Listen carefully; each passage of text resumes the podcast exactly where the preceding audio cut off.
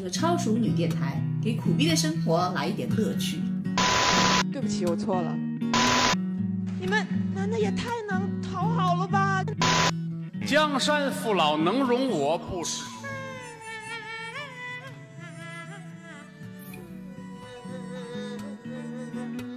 还有这种骂法吗？今天这开头还挺热闹哈。超熟女电台又来了。前两期我们讨论的是叨逼叨逼的家长里短，这次正经讨论一下性别话题。对啊，这也不辜负我们电台的名字嘛。对，这期我们想讨论的是杨笠。众所周知，她最近霸屏了一周半。哎，这两天又有新的热搜了，好像就前两天，啊、就她跟池子怼起来了，是吧？对，池子好像又新回应了一下她的嘛，就是说她说的不是脱口秀，更像奇葩说。池子已经不是被群嘲过了吗？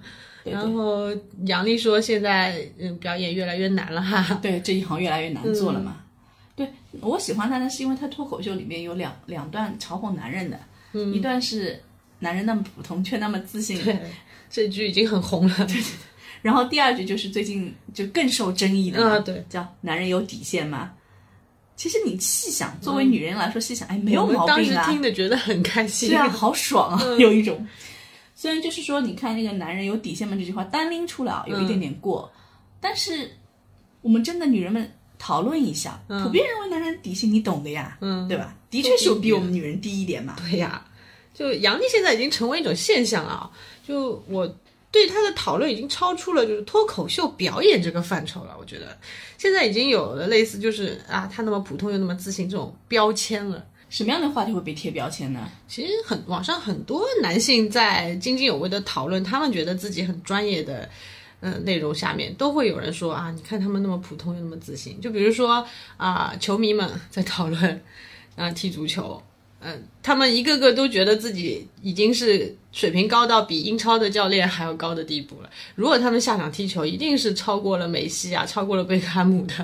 对对对，男人就都是战略家嘛，对吧？对他只要读两本兵书，都觉得自己可以指点江山。对那最典型的代表就是赵括。对，纸上谈兵嘛。对你要说纸上谈兵，我觉得我我小时候就深有体会，就我父母父母那一辈，他们打牌啊，尤其是我的男性长辈们，只要打牌，我我一直说他们就是打牌五分钟，就是交流要 超过十分钟，每一局牌结束以后，他们都要复盘一下，但复盘的结果呢，都是不是我的错，一定是上家对家以及我那个下家的错。就是甩锅第一名嘛，嗯对吧？这男人就是一种说的多，做的少，嗯嗯，嘴炮生物。所以他们才会在他们嘴里体现出他们的自信来。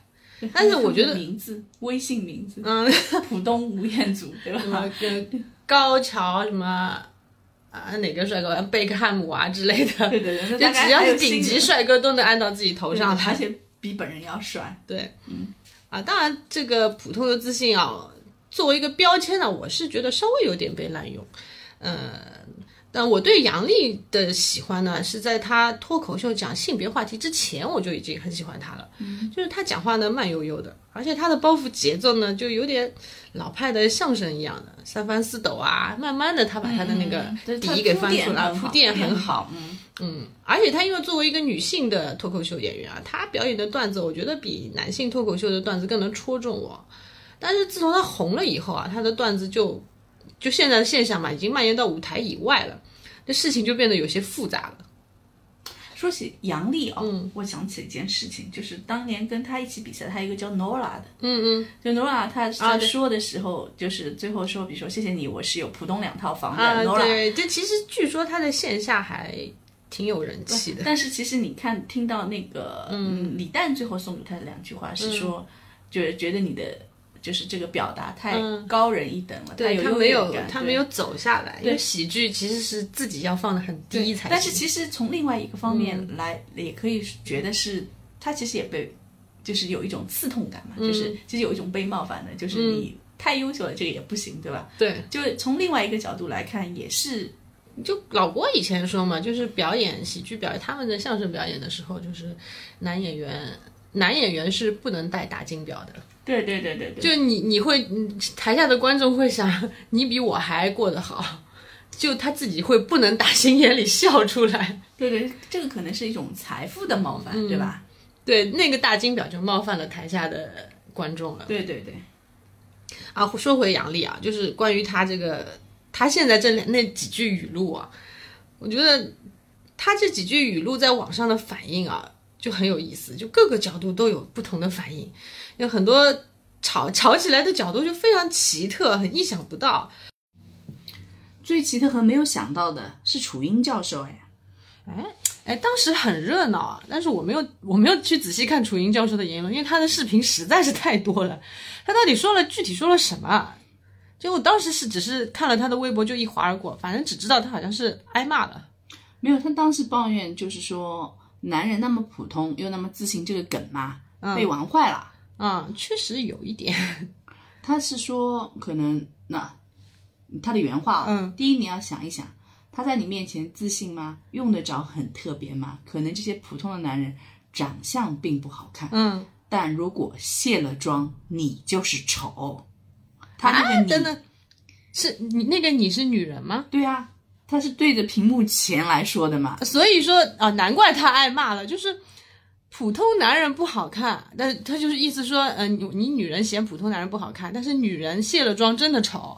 对，哎，我觉得我这句真的没有办法认同哎，他所以这句话就是给很多 diss 他的人提供炮弹了嘛。啊，人对啊，给人抓着小辫子骂，对啊，吊在房梁上抽，嗯，但这句话就已经到了人身攻击的地步了吧？呃以相貌就就是 body shame 啦，嗯，就是毕竟杨笠说普说的是男人是普通，但是到了女人身上就变成了丑。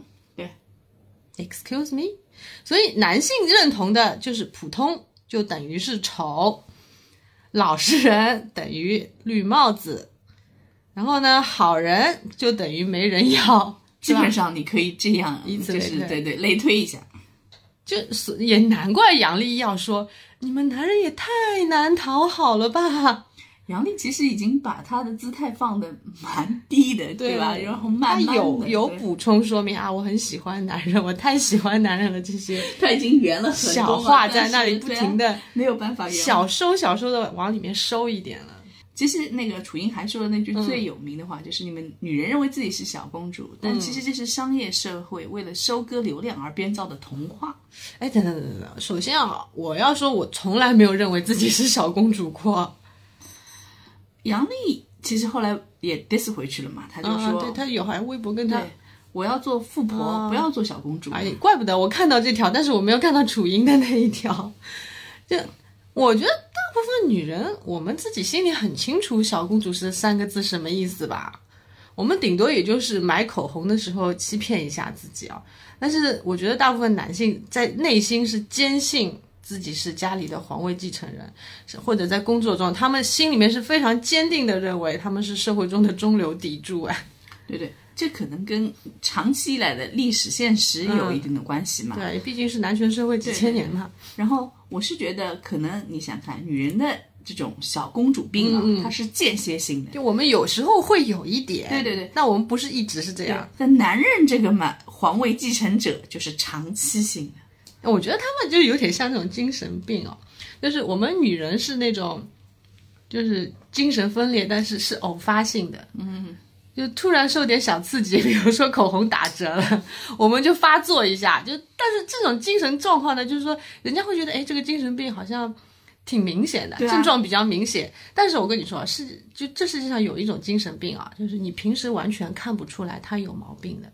对啊，因为他他的就是只要碰到那一点，你不要卡到他那个点，就是他的言行举止，他的那个生活自理都没有问题的，但是他这个人的底层逻辑是有问题的。是是比如说他认为地球是平的，但没有人在生活中会跟你提地球是平、地球是圆是平这件事情的，但是他坚信这一点。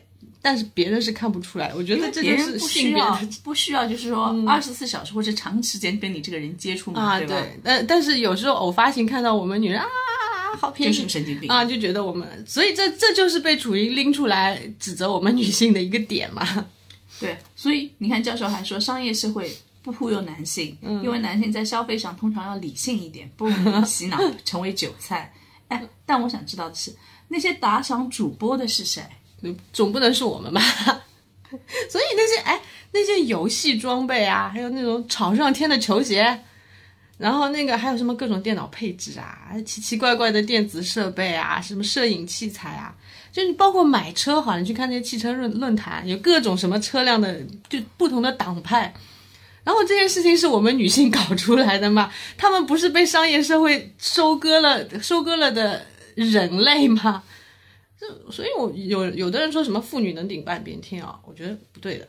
照他那个逻辑的话，那整片天空都是我们在顶着吗？家里的整片天空，当然真的是我们在顶。在社会上呢，不被收割的韭菜的那片绿色的天空呢，不能全赖到我们头上吧？楚云一直给我一种很现实、很生活的感觉啊。虽然他的微博认证是法学博士，嗯，这呃国际关系学的教授，但中年人的困境其实他都有嘛。对，而且他我在他的微博上也看过，他自己说他他是不追求所谓的政治正确的言论的。对，我记得奇葩说他打过一期，叫是接受平庸很难吗？嗯，他拿到的那个应该是正面的，就是接受平庸，可以接受平庸，对对，可以接受平庸。然后他就说：“我胸无大志怎么了？我承认自己普通很困难嘛。我过一种普通而又幸福的生活，怎么就不可以？”嗯，哎，我觉得其实他把中年人的真实心声说了出来。对，毕竟我们 人到中年了，其实可以改变的现实已经越来越少了。所以他，我有时候觉得他有些话还是可以听一听的。就比如说，嗯，上次我听我看过他一个视频啊，他就说社会上对直男的鄙视，呃，是就是这个现象，它不是女性的觉醒。其实他说，他说很多女性鄙视直男是类比是林黛玉看不起交大，不是呃嗯，就是它是是一种阶层的问题差异造成的。嗯，就比如就比如说好了，就以同样的话，直男来说的话，那就是十恶不赦。但是如果是王思聪说呢？对啊，那就是老公说的对啊。对啊，就是哎，王思聪身边全是嫩模，你看有谁说他嘛？大家就觉得理所当然啊。对，你要换一个人呢？你如果是个普通人，普通直男，那那就是有可能搞到你社死哦。对，我觉得就是很多的，就说身边这种人，对吧？啊，他嘴上叫着女权女权的有些，对，其实跟比如说，嗯我们说我们一方面要当西方的独立的人，对吧？然后另外一方面我们要回去啃老，其实是一模一样 有的。可能，对啊这已经这不是女性的问题，这是有，就是有一个阶层在社会上，他可能彷徨了以后，他拿到一套主义以后就自自我麻痹、自我催眠吧，我觉得不是，我觉得就是说，嗯，他是又当又立嘛，啊，对，对他又想要这个，又想要那个，对吧？对那到后来的结果就是，比如说我哪里有利益，我就哪里去，追嘛。对，比如说找工作的时候，他们就说，哎，女性要独立，对吧？但是到了结婚的时候，我又要求男方买房买车，啊，对，对啊。然后比如说各种节日的时候，我又要求你买包包，什么都想送要。口红，对，就但这个现象，我觉得不只是现在已经不只是女性有这个问题了，对，就是哪里有利就拿哪一套理论来挥舞这件事情啊，说到底还是自私自利。所以楚教授是不是对两性对立的话题有一点点敏感？嗯，对他以前也老是提直男嘛，我觉得杨笠的话题可能还不至于到达社会撕裂的地步。对，没想到他的反应那么激烈。毕竟他还是个男性嘛。对，是个直男。对，还有一点就是，这被举报了，我实在是意想不到。嗯，就不是吧？不至于吧？就我们被统称为女司机的时候，好像也没有女人说是要去举报吧？我觉得，我觉得从各个角度讨论，我都可以理解啊，包括就是骂街的男性啊，还有那些我甚至津津有味的围观了他们的骂街。嗯嗯嗯，但是我觉得举报真的过了。对，就是说，我觉得你可以有说不喜欢的权利，你也可以在网上跟他去开杠，或者你在微博上跟他吵架。我觉得这个都能理解。你就像池子嘛，他他确实跟杨笠杠起来了，对。但是大，而且池池子也是被群嘲了。对这包括把之前的一些啊全部对黑黑翻出来了嘛，说他当年看那个瞿颖的画像啊对是吧？对，那你可以，我觉得这些讨论都是可以的，我能接受的。我甚至津津有味的两边都去看了，还围观了。是啊，但举报真的很 low 嘛。对，就好像两个人吵架，我嗯跟你摆事实讲道理，哎，你马上就梨花带雨的去找爹妈 哭诉了，对吧？过分。对，让他们介入，嗯对吧？你要站在道德高地上，你把另外一个人围剿，嗯，这两个日子还过不过啊？对啊。对但我一想不，通的那点啊，嗯是，你看为什么男人那么玻璃心，那么容易被冒犯？哎，男人的幽默感呢？哎，他们每次在饭桌上讲黄段子，不亦乐乎的，不都是男人啊？哎，这点玩笑都开不起。那问题是黄段子的主角大部分都是女性吧？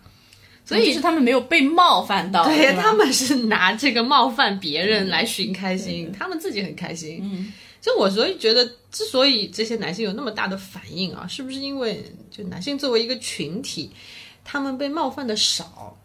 就包括前两年流行说的油腻，我觉得大部分男人是觉得，因为他没有，他们没有被群体贴上标签，他们嘴上虽然调侃油腻啊，但是他们心里觉得就是油腻的是别人，不是我。全世界都油腻，但是我不。对或者他们有有一个群体标签，就是普通又自信。那他只要一贴上，他就觉得油腻男不是我，是别人啊，一定是别人。对啊，对啊，对啊。但是，就作为一个群体被标签化，确实是杨笠这一次，我觉得他们是杨笠这一次力量非常猛的，就就是是男人有底线嘛。对他的主语是男人，而不是油腻男，而不是什么谢顶男，而不是什么呃我们说的什么啊。啊，工科男啊之类的，或者是 IT 男、啊，就是个本来是单工的魔法，啊对现在变成一个群工的。你要是所有的标签，很多男人都会觉得那是别人，不是我。但是这一次，就是男人没有办法自信起来，是因为他们群体被贴了标签了。对对对，就像我们以前我们听相声啊，因为最早那个相声的观众大部分都是男性吧，就对口相声。对口相声就只能调侃捧哏，为什么？我觉得啊，就是因为因为早期的相声，嗯，观众大部分是男性，所以相声演员他不能冒犯台下的那些大爷们吧？对大爷们出钱的嘛，金主嘛，对吧？嗯所以我觉得幽默也好，喜剧也好，包括包含不限于脱口秀、相声，他的他的很多就是幽默的实现方式都是通过反差来实现的。啊而这些反差其实是有的时候经常需要冒犯的。对，因为讽刺是很有力量的。对对对对，对嘛，我们两个其实都是相声爱好者啊，可以说是，呃，中国古老的脱口秀形式相声，嗯，也是舞台表演，也是极其需要讽刺冒犯的表演形式。但是你看啊，相声上百年发展下来了，那他们从天桥底下撂地啊，到今天小剧场，然后走上大舞台或者上电视。我们听众其实也是在抱怨的，就相声越来越缺少讽刺的力量了。对，比如说你想，老郭二十多年前嗯在天阳小剧场的时候，还是很讽刺的嘛。包括很多人入坑的《西征梦》啊，《我要上春晚》啊，就那个什么四个说相声的在一起熬死三个，剩下的就是艺术家了。对对对对。然后那个我要上春晚不是，你就传四百个说相声的从山上往下跑，那个贼有画面感。对对对，就是说他当年一些嘲讽同行的，啊对吧？对就非常真实，对，对很有力量嘛。对但是现在为什么德云社的相声越来越柔了呢？嗯包括老郭，他能开涮的也就于谦的父亲王老爷子了。包括他封箱啊、嗯跨年啊，他的保留节目就是八马褂，说白了就是三个人互相 diss 吧。啊，对啊，也不是冒犯别人。其实说到底还是冒犯的是那个捧哏。对对对对。于于大爷的父亲王老爷子和他的媳妇儿是中国相声事业做出了杰出的贡献。对对对，那个老郭自己不是亲口还说过嘛，他自己比如说对于那个德云社的奉献是百分之二十，还有啊百分之八十的贡献是瑜伽嘛，对。对，就所以老郭当年你想想看，每场反三俗、啊，diss 别人很尖锐的，还有说一些电视不让播的，包括什么小日本啊、高丽棒子啊，你看看现在，现在都没有这些东西啊，了。对，就老郭当年说高丽棒子，我不知道他有没有挨骂。就三四年前，不是那个孟鹤堂在小剧场，他就提了一句那个权志龙，就被权志龙的粉丝冲了，然后那个微博底下骂了十几天。你说的是那个他的那个三枪打死麻辣烫是那个吗？啊，对，其实就不过是个谐音梗嘛。还有那个就是他说啊，村里有个庸医叫权志龙，就把那个来看病的人全都治聋了。就全部治聋了啊，对就就这么个谐音梗，哦然后就被权志龙的粉丝给骂了。对你有没有发现，现在就是说观众其实越来越不能被冒犯了，他的可能他的底线也越来越高了，对吧？以前而且他冒犯的那个就是表达冒犯的那个方式也越来越方便了。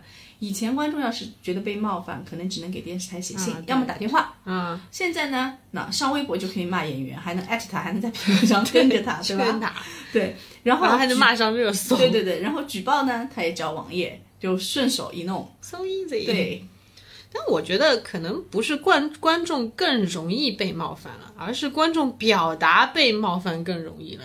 但其实我觉得表达被冒犯更容易，其实也是个好事情，因为每个人都有表达自己那个诉求的能能力嘛，跟渠道。对、嗯，对。但是你反手去举报这个事情，我觉得这个不是好事情。但我们现在也在说那个相声啊，什么越来越不讽刺、不尖锐啊。那演员，因为大家都在表达冒犯嘛，演员就越来越不敢用冒犯这个形式了。你你也不知道从什么曲里拐弯的角度，就有一个人就冒犯了他，就意想不到的群体受到了冒犯，然后就开始骂你。对对对，我是觉得如果大家都觉得我被冒犯了，然后强烈表达。那是不是最后艺术的表达就没办法进行了？嗯，是不是大家可能学会，哪怕被小小的冒犯了，你能够有一点点，就是你你知道这个是喜剧，嗯，对吧？你知道他是在表演，对，而不是真实的，你就可以一笑而过，对吧？那喜剧的市场是不是可以走得宽广一些？嗯，当然那些比如说政治不正确的或者违法乱纪的，这个两说。破底线的我们就两说。对，但老郭也说过，就我挣的钱有一半是挨骂的钱。你对表演感到不满，感到被冒犯，你你骂街也可以，你自己写段子讽刺也可以，就努力站到舞台上，你也你也作为一个表演的人 diss 回去也可以，就而且你骂街骂的精彩有逻辑啊，你我也是非常愿意看的。对，其实我是觉得。可能老郭那句话就是说，一半赚的是挨骂的钱，那就需要喜剧人的那个内心也很强大，对吧？对，你在写作品的时候，你的作品跟你的人，就你不要怕被冒，你不要怕冒犯别人，对对对，太怕冒犯别人，对对对对，不然你也没有好的作品嘛，对吧？说到分寸啊，因为我们两个人听相声的比较多嘛，对吧？对，可能从相声这个艺术表演形态来说，他们发展了上百年，嗯，他们都有一套规矩、一套流程嘛。所谓的学艺，先学做人，对。他们好像发展出一套属于他们的冒犯分寸，当然可能这个分寸有的时候放开点，江湖中人嘛，对，有的时候放开一点，有的时候收缩一点，对，对我就想起前段时间我们看那个德云逗笑社嘛，嗯，孟鹤堂跟烧饼有一段表演的，啊，对对，想起来就是那个，呃，孟鹤堂说烧饼原名叫朱剑锋，对吧？然后他就加了一句是说猪见了都要疯，然后他说在场的您各位见了他都要疯。那就是他是不是说台下的都是猪吗？对，他就把观众类比成猪了嘛，就全得罪了。对，所以老郭在给他评分的时候，不是给他扣了分吗？说这个是严重的舞台事故。对啊，我觉得这孟鹤堂这一句真的是很疏忽了，一下子就扩大了打击面。他如果说是哎，我见了你要疯，那就没事了，对吧？啊，或者直接捧哏的见了你要疯，对啊，更没事。就老老段子不是他们以前老段子说那个结巴论，要调侃一个结巴嘛。捧逗哏的自己演一个结巴，他他他都要怕得罪下面的观众，他都要先认二大爷，就是台下如果谁是结巴，谁就是他二大爷，就用这种方法，就求观众万一被冒犯了，不要动气啊，不要到时候茶碗茶碗砸上来啊。因为我觉得相声为什么会有这套规矩呢？跟这个艺术形态当初的发源地是有关系的。对。对他们当时是在市井里面，在天桥底下撂地的，两个人画个圈就开始表演白糖撒画嘛，对吧？对对，白糖好浪费啊，白糖其实挺贵。他们这就那一包一直收在那，白沙吧，以前最早是白，就那包一直收在那里的。这要是得罪了围观的大爷，哦，太近了，简直就是分分钟大耳巴子就可以上来，对啊，直接就可以抽上来了。那因为解放前艺人都是下九流嘛，没有什么地位的。那他们以相声演员以前就是在茶馆什么上演出时候。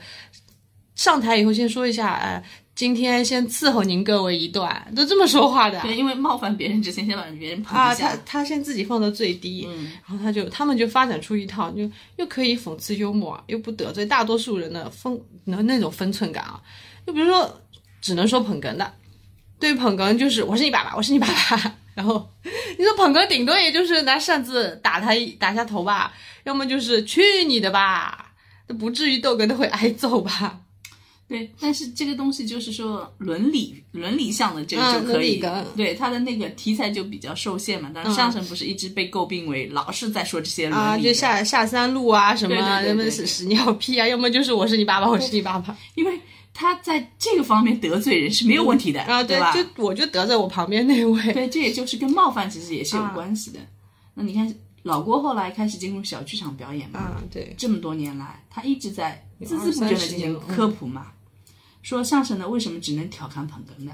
不是跟捧哏的有仇，是说台上无大小，台下立规矩。对，就是说台上他们甚至是可以打一下什么都没事的。你看那个八马褂最早就一群人跑上来，弟子们跑上来，还要把那个穿马褂的那位打一顿啊什么的，哦，把捧哏的打一顿，然后穿马褂的人就走掉了。那些，就台上看上去那么混乱，他不见得就是，也就是为了逗观众一笑嘛。对对，艺术表演形式嘛。对啊，就但是反过来，我们看那个脱口秀啊，因因为它发源地是欧美国家嘛，一开始我觉得就是在小剧场啊、酒吧里面啊说的，你就比较容易百无禁忌了吧？就是它下面的人小酒一喝，上面就可以随便说说，嗯，而且它那个发展的历史也比较短，我觉得，嗯。但是进入中国的时时间就更短了，也就是效果文化李诞那一批人把这个稍微的就让全民稍微认识一下了。所以我们现在的观众啊，要学会接受冒犯这件事情啊，也是需要一个过程的。你看国外的脱口秀啊，男人调侃女人，女人调侃男人，都说的很尖锐了，啊，甚至好像那个黄西，你还记得吧？就是在白宫第一个讲脱口秀的华裔啊，对他那一口那个非常中国式的 Chinglish 的，对，但是他当时就直接调侃在在座的总统啊，对，我觉得他们可能其实就是这个文化或土土壤，嗯，有有这方面也对对比较有能接受这种冒犯，然后对比国内嘛，嗯。比如说你看，其实国内的脱口秀演员，就是其实就是效果文化那批嘛，也说了，对，他们其实演出就缓和很多嘛。嗯，。对，他们每个人的人设现在也不太一样，比如说王建国，对吧？啊对，他就是谐音梗制嘛部分他们还是自嘲呃自嘲的那种。比，如说陈露，他就自嘲自己是个独立男人，嗯对所有的梗基本上跟这个对对都有点关系，嗯。很有分寸的啊。就是你看国外嘛，嗯，国外的脱口秀虽然就是说我们说可能冒犯的尺度会比我们大一点，但是他们也有一点潜规则的，嗯，对比如说黑人，他可以调侃 调侃黑人的，对，但是白人是不可以的，白人调侃黑人这个是有完蛋了，问题的，对就对对。冲了你，对但是有个比较共同的啊，就是大家都可以去调侃亚裔，尤其是华裔，对对吧？？但我不知道啊，国外那么多，他们有脱口秀非常尖锐的啊，那么尖锐的脱口秀演出，哪怕他就是触到了那那根线啊，就是他除了挨骂以外，我知道肯定有人会骂对骂的。那除了挨骂以外，他们会不会被举报呢？被举报我不知道，好像会被揍的。会 会不会有人身安全的问题？对对对对，其实我觉得搞讽刺幽默的人，嗯，应该是内心强大的，嗯，他应该不怕挨骂的，嗯，就好像然后老装也要郭嘛装的不怕挨骂。对对对对，就好像老郭嘛，他说过，我之所以关了评论，不是怕你骂我，我是怕你骂不过我，对，谁骂回头过他骂出点什么事来，那又不是演出，对吧？那就不太好了。对。那一定要是内心强大的。而且，如果每个人仅仅因为感到被冒犯就去举报、搞封杀啊，这个有点夸张了，太过分了。那最后还有什么喜剧可以做下去啊？嗯，做不下去了。尤其对女性的喜剧演员来说啊，更是如此了。你看，这是老郭招融资科的，他就明说的不招女学员的。整体的这个喜剧的环境啊，我觉得对女女喜剧演员来说是非常严苛的对，所以说你看现在的女喜剧人很少的嘛，啊对吧？包括你看现在比较成功的屈指可数嘛，就算可能贾玲算一个，啊。对，贾玲本来也是说相声的嘛，她也是相声没办法再说下去了。她她她师傅不是冯巩嘛，对她就是没办法说下去了嘛。你看她原来其实长得挺好看的，嗯，挺秀气的一个啊。对。然后你看现在活生生的把自己吃了吃成胖子，越来越胖。啊，他现在是不是有点太胖？我觉得为了健康，是不是稍微减一点？对对对对，就我还记得他当初上春晚的时候，他跟瞿颖那个女神和女汉子啊，那个反差就非常强烈，然后就产生了那个，但是他是通过自嘲嘛，就产生了喜剧效果。对他现在因为我觉得也没有什么路可以走嘛，可能只能剩下他一直就走的这条路线，自黑的路线。对对，包括比如说之前比较有名的蔡明、宋丹丹，对吧？走的也都其是实他们两个也是美女啊，对啊年轻的时候也是美女、啊。但是你看那个蔡明嘛，三十多岁他去演了马大姐，对，闲人马大姐姐，就这个特别有名。那会儿大概演的是一个五十多岁的那个啊，一个女对，快退休的那个呃下岗职工。对啊。然后宋丹丹演的是什么？演的是白云黑土，黑土啊，那就更老了，对啊，就那牙齿嘛都掉了，对啊吧？走路嘛颤颤巍巍的。对啊，就我们，我觉得我们女性啊，在喜剧里都是基本上都是把自己放在一个放到最低，然后就讽刺的对象都是自己来取悦观众。对啊，就是中国的女喜剧人很少拿性别开梗嘛，嗯，她不会主动去刷男人的。嗯，但是其实国外有一些脱口秀演员就会，就像之前我、啊国外很多。对对对，我 follow 过一个叫叫脱口秀的大巫，叫王阿里，哦，对，就整天他他有个那个大肚子的形象非常那个。对对对，他是一个亚裔的脱口秀演员啊对。然后他真的是他的表演就是全程的十八禁，就各种就是屁屎尿啊什么是什么对老娘怀孕的时候怎么样怎么样、啊。对，然后还有他其实他本身他本身的故事就也很有反差的，嗯。他长得不太好看嘛，好像是个混血，然后她老公倒是真的长得越南，的。他好像是有越南血统。啊，对他长得非常越南，对，然后她老公是也是一个东东南亚这里国家一个混血，就他们两个人，他是说他有一半的、王阿里好像是一半的越南血统，一半中国血统，啊。另外一个是一半的什么血统。然后他说他们在家里可以一起炒韩国人，因为他们是没有韩国人的。啊，对，然后特别搞笑的是，就是她的老公其实长得很清秀嘛，好像是哈佛大学的一个高材生。嗯，然后她就王阿姨就说她她自己就是当时下了很多套，然后嗯。怎么把她老公骗到手？然后她骗到手以后，才发现这个套是她老公下给她的，因为她老公虽然是哈佛的博士，但是其实整个家都是她在养。嗯，就是这有反差嘛，就是她这个人在舞台上就是这样子，但是她是那他私底下非常有 power。对对对对，私底下做的事情就特别有 power，、对吧？就所以说这一次啊，就为什么杨笠一红了，就杨笠可以说是杀疯了，我就觉得。对，就是开创新的玩法。对他已经不是就是把自己放到最低，贬低自己了嘛。对对对我觉得他真的是有种就马克沁马克沁机枪横扫一片的那种感觉。对对对，就他在舞台上的，我觉得他的段子在舞台上啊，我们看着绝对没有问题，嗯嗯嗯，非常有效果。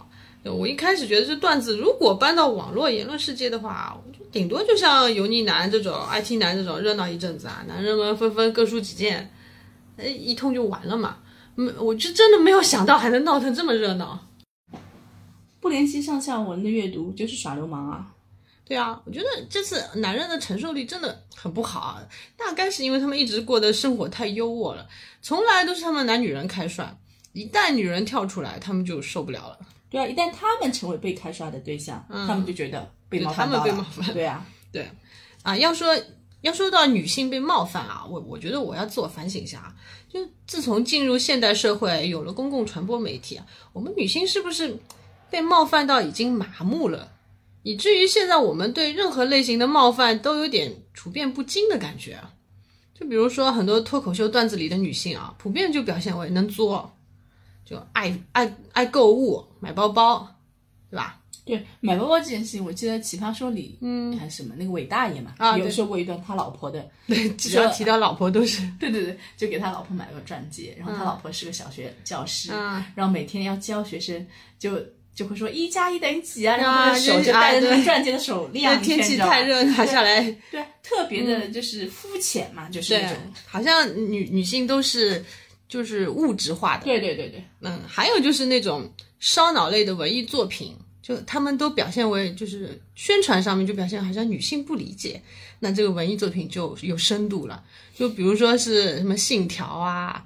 之类的，只要一宣传，就会有些段子出来，比如说什么啊，男朋友在电影院跟女朋友解释啊，然后旁边的女朋友问个不停啊，啊，甚至还有一些标题上面写着啊，不宜带女友观看的电影，也是他了吧。嗯，然后最典型的还有一个就是女司机嘛，啊，可能目现在的状况好一点，前几年只要有关于交通事故的报道啊如果是女司机，一定在标题里面点名，对吧？然后甚至我还看到个括号女，对对，然后呢，如果不点名，嗯，那现在就是跟在评论里面置顶的评论永远就是赌一块钱女司机。啊，对，哎，女司机有什么不好？我是觉得女司机女司机很少出重大交通事故吧？就是啊什么，酒驾啊这种很少吧？都没有有可能会有一些比较反应不灵敏的小小型交通事故对，没有什么反应不灵敏，你跟车的距离稍微长一点。但其实我们两个都是已经是老的老型老号女司机吧，对啊，就好好像没有出过什么很严重的交通事故吧。我连碰擦都很少不这要配掉，你知道吗？这个不能啊！讲呸呸呸，对不吉利。对，啊，然后还有那个什么前阵子的大情妇不是收视率翻车了吗？然后我看到一个宣发在就网络上抱怨说，因为是现在的电视剧观众都是女性，女性太多了，所以不懂欣赏这种男性题材的历呃男性为主的历史题材电视剧。对啊，赌一块钱，这个宣发是个男性嘛？对啊，所以我是觉得就是男性其实这个甩锅的本领实在是太强了。就是《大情妇》这个片子嘛，我是觉得从一开始其实还可以，啊，就是从越看越到后面越觉得从从就是说呃那个制作啊、啊拍摄啊、对对对剧本还可以，演员也比较到位的。但是到后来你越看越觉得，哎，这不是大情妇，这是《在说传》这在说大秦嘛，所以你能怪女，这是能怪我们女性观众吗？你要是好看的话，女性观众是也是会接受的，我们也是懂得欣赏的。对对对对为什么收视率扑街会怪女女性观众多呢？那是因为宣发是个男的，嗯，对啊，他可以把锅甩出来啊，啊，这其实也是一种冒犯我们啊。对，而且最夸张的就是啊，我觉得我们现在女性自己也在参与到对自己冒犯的段子里，就所以说我说我们习惯了嘛。就比如说我一直很不感冒的，就是有种有种什么叫男朋友求生欲挑战那个什么发微信、那种那种段子嘛。那种段子里面啊，女孩子在恋爱里的角色啊，就仿佛永远都是一个字，就是作而且没脑子，啊。对，在这样的语境里面啊，其实其实这种宣传里面就跟春晚年夜饭永远都是吃饺子一样。就你你，其实我们有一部分女性的声音都是听不到的，就永远只能看到女生在恋爱里，你看不到女生在恋爱里可以是温暖的，就有体谅的，然后两个人两性是和谐的，甚至你也看不到女孩子在这个恋爱关系里面她是装进自强的，她是自持的那种角色。对，所以要看嘛，就是说这种刻板化人物的啊刻板化贴标签嘛对对对，贴标签化的描写是很多编剧的毛病嘛。对，对，因为可能这些编剧他根本就没有生活经验，对吧？他只能按照婆婆妈妈的电视剧里面，婆婆和媳妇都神经质的不得了。对，因为他没有生活体验，嗯那他怎么办呢？他只能说，哎，你们是怎么说的，他们是怎么说的，那他就按照这个模块来写嘛。啊对，对啊，那模块化的写作会很快，然后是可以流水 以后线就可以机地产生。器人写。对对，AI 可以把这个事情接过来。嗯，对，我是可以感受到这种冒犯，但是呢，这么多年来，可能比如说不只是我是，包括女性这个群体对这种冒犯，哎，我们就哈哈的过来了嘛都。习惯了，对其实这次有男男的观男观众去反对杨笠，是因为觉得他的语录可以用来被打拳，对，就是造成了比如说两性的撕裂。对，对立，对对对，我听过的一个那个评论就是说，女性之所以给杨笠叫好，是因为她的舆论让你听得很爽。确实很爽。对这种爽，他说对两性平等没有益处，但是我们为什么每天都要做有益处的事情呢？对呀，我们活在有意义的世界里面对啊，。爽有的时候也很重要嘛。他作为一个喜剧演员，不应该让我们爽吗？对对对，那那是不是说，就是男性在如果他们在每个交通事故的评论里面打下“女司机”三个字，他们是不是也觉得非常的愉悦呢？会啊，我觉得他一定会觉得很爽啊。对啊，他肯定是带着爽在干这件事情，所以跟我们是一样的嘛。所以他们为什么要反对？啊，首先说我我肯定是反对性别撕裂这件事啊，两性对立肯定是对社会不好的。我也很烦那种就是普通却自信啊，男人都是垃圾这种简单的标签到处贴，到处乱用。嗯嗯。但是男性是不是也应该在这个情况下自我反省一下啊？在阳历之前，他们是不是也做过这样令他们时刻令他们觉得很愉快的？但其实根本就不关乎是表演的，也不是幽默的冒犯呢。或者我说的深一点啊，就是其实在这个男权社会啊，对女性的性别身份是不是存在着歧视呢？是，就是说，嗯，我刚刚说，刚刚你接到你说的，就是说，可能他在表演或者幽默的这里面，嗯，这样的冒犯，我觉得大家啊我可以接受，的对对对。对。但是在平时生活里，其实他也是时时刻刻用言语，或者他说是用行动来冒犯我们仅仅就是呃表演里面的几句话被用作了标签，但是他们其实有很多情况下是在生活中时刻在用这些，就是用语言啊或者用行动直接来冒犯的对。嘛，对吧？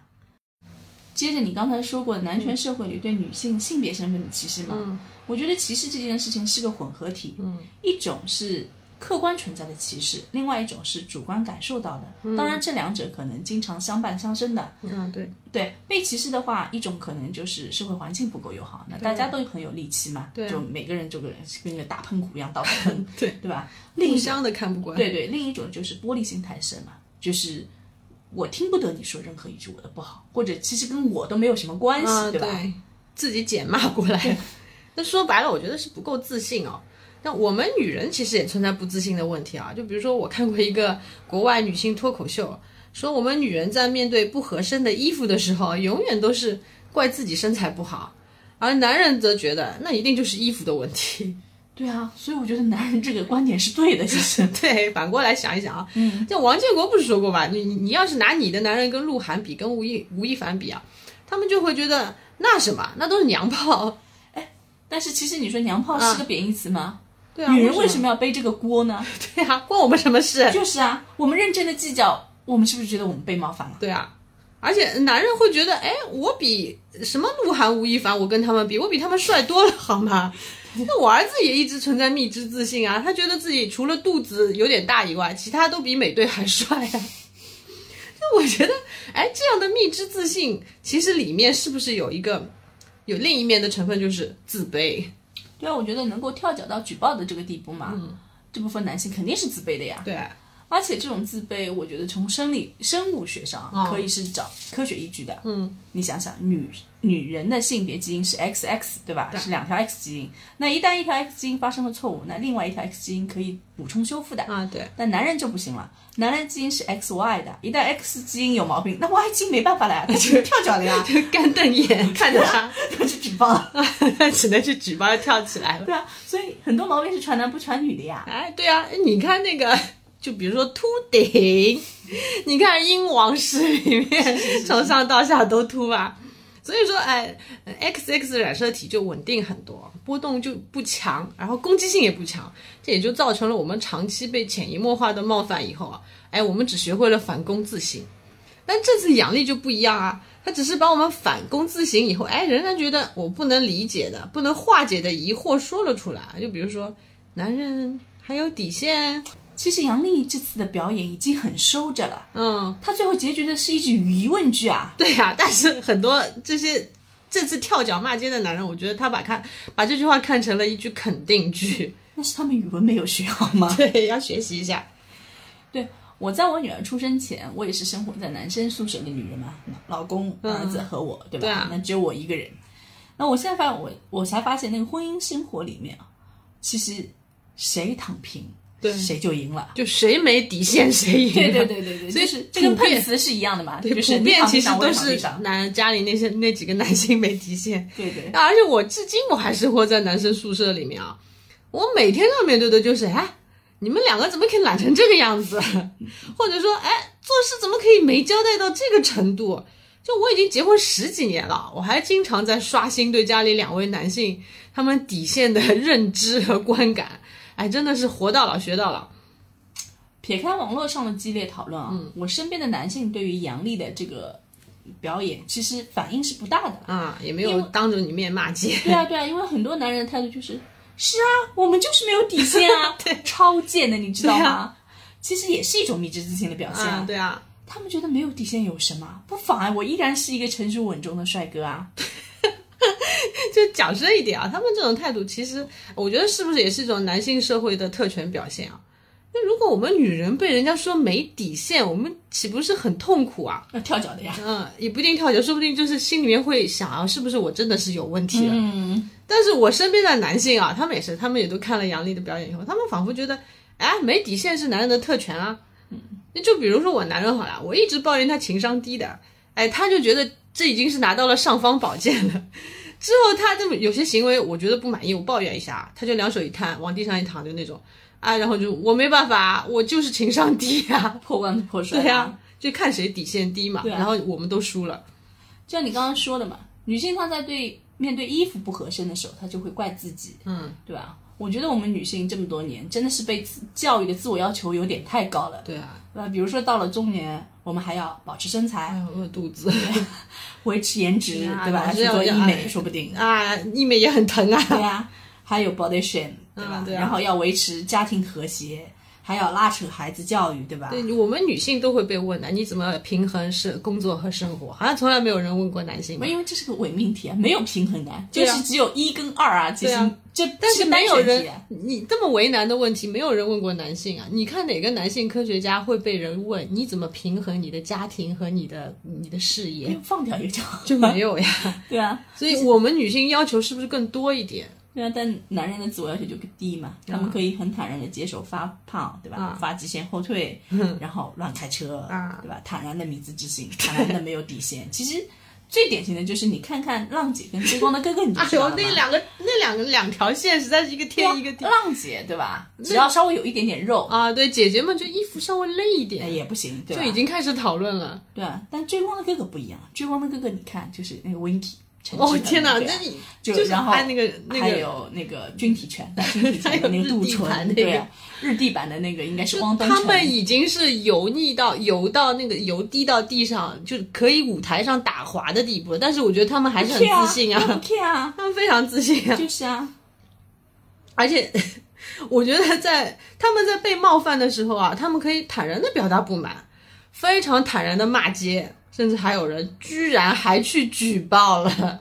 这就是有一句话叫被宠爱的，嗯，就是有恃无对，有。恃无恐嘛，就是这样子的。好啦，我们刚刚是不是也很愉悦的冒犯了一把男性群体吗？是啊，我忽然觉得可以冒犯别人，暂时收不到回骂，很开心。哎，那是因为我们俩不红好吗？没有教授会专门做视频来回骂我们的，我们这个叫账户行凶。不是持量行凶吗？那你可就是痴心妄想。不过教授的视频啊，对杨笠这个回的有一点莫名，对他，他其实就是我觉得有点蹭流量了这件事情。但池子那段我倒是认真看了，啊我觉得吧，他说的还是有一点道理的。嗯，光光就表演形式来说，确实杨笠的表演并不完美。完美啊，我觉得要求有点太高了。我们我们不能说现阶段国内这这些演员他们能达到完美的地步，就是包括我很喜欢那个呼兰的段子嘛，他就他也有很多缺憾的呀。那杨笠的表演嘛，我觉得有一点问题啊，我内心的感受啊，就是他放的太远了，就没有往回收。你说的放的太远了、嗯是什么？就是，呃，我觉得就是，比如说他 diss 前面的观众的时候，一句放出去以后，然后大部分我以前看的那些脱口秀，他们都会有一句，比如说自嘲回来，哦，对吧？对对，所以他一上来，他就说男人都是垃圾，嗯然后就说男人还有底线吗？确实很爽，嗯，倒真的是少了一点往回收的节奏。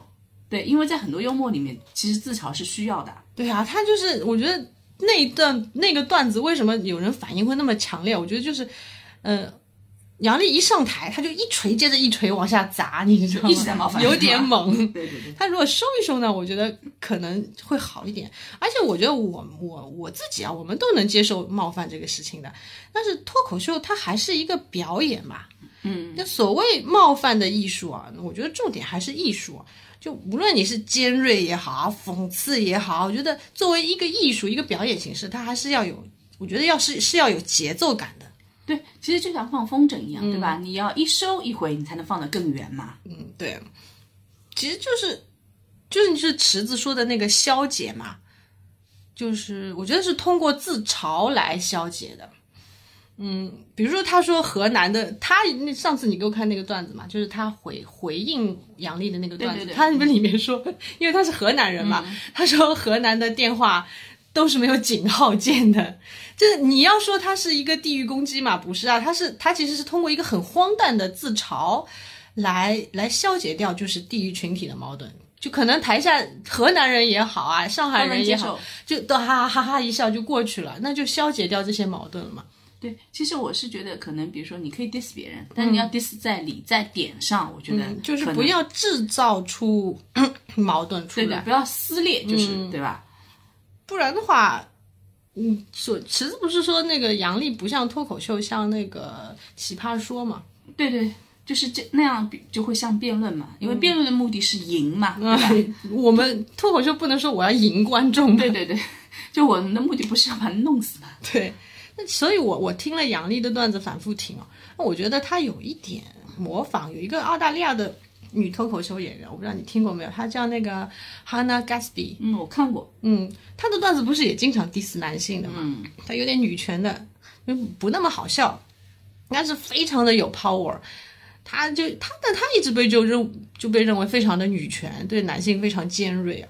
就有一段有一个段子，她说她并不恨男人，嗯，但是但是她说男性掌握着权力，如果你们不能应付批评，受不了玩笑，或用暴力以外的方式来应对你们的紧张，你们是不是应该考虑一下自己是否应该掌握这个权利？这句话我觉得是非常尖锐的，就是整个把所有的男性都 diss 到了。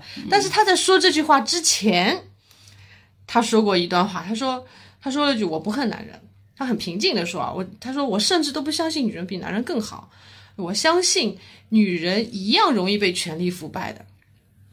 所以我觉得他这个段子就非常成熟了。我觉得他这个是成熟的脱口秀演员，他他也掌握着分寸的。对，而且他这个人他是有自己的特殊背景的，比如说他说的话很 power，很有那个，因为他的确就是这样的，因为他小时候被性虐待过嘛，对对。然后他二十岁的时候，他说他还被强奸过，他说他有点自闭症。对对对，所以他的脱口秀里会有一股愤怒。对，然后会非常的有 power，但是你看他其实他的那个段子，他去在现场的演讲，嗯，他是很慢的，对他有铺陈的，对，就是他在表演就类似啊，就是类似，比如说男杨笠说的，男人还有底线吗？他这个暴论放出来之前呢，他会有一些铺垫出来的，他的感受啊，或者有个 story 啊，对对对，也就是说他的 diss 啊和愤怒都是有来源的，就台下的观众会觉得，嗯，你讲的是有道理的。他不像杨笠有一段有一句就是“男人都是那个”那一句出来，我觉得是有点突兀的。你可以说嘛，垃圾是吧？啊，好吧，就是他这句太突然了，可能也会造成有些人心里就被戳伤了。对，就是说杨笠的一些段子，他缺乏铺陈的。对对，有一种就是说对空气开炮的感觉的，有一点点。对，嗯，但是但是也确实有人迎着这段空气上来中弹了嘛，所以。所以，我现在觉得杨笠她之后的表演路线，我觉得还是值得思考的。她就是，她还能不能继续走第四全体男性的路线？你看，她已经两两场都是这样了，那而且还引起了很大的话题。其实我我其实自己想想啊，我替她有点两难的。就如果她继续说，肯定会有人说，看吧，她就是要掐了性别话题的饭吧。